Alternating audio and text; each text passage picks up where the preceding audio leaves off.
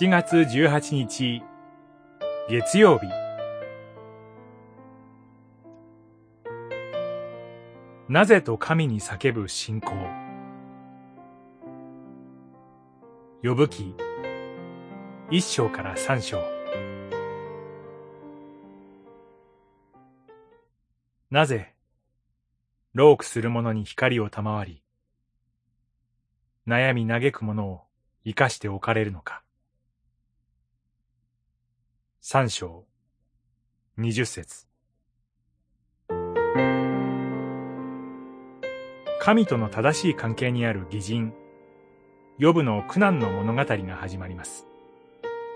ヨブの苦難は、神が彼の信仰の真実さを信じておられるからこそ起こりましたが、ヨブがその理由を知る由もありません。財産と子供たちを失った上に、ひどい皮膚病にかかったヨブは、それでも唇を持って罪を犯すことはありませんでした。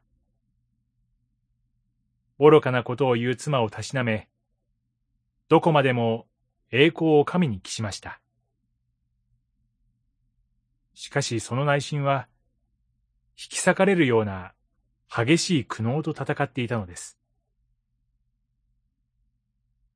予部を見舞いに来た三人の友は、かける言葉も失い、衣を引き裂き、塵を振りまき、ただ七日七番、予部と共に地面に座るしかありませんでした。その後に、予部は、口を開いたのです。予部は、自分が生まれた日を呪い、自分の存在自体を根底から否定します。そして、死が訪れないことを深く嘆くのです。しかし、ヨブは自ら死を選ぶことはしません。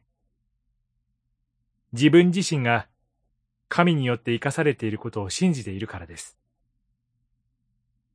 ですから、繰り返される予部のなぜは、神に向けられています。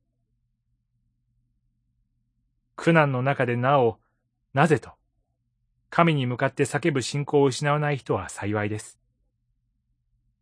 その人は、何よりも神の答えを待ち望む人であり、その人の叫びを、神は必ず聞いておられるからです。祈り。主よ。苦難の中で、だから神などいないと諦めるのではなく、主よ。なぜですか？と叫ばせてください。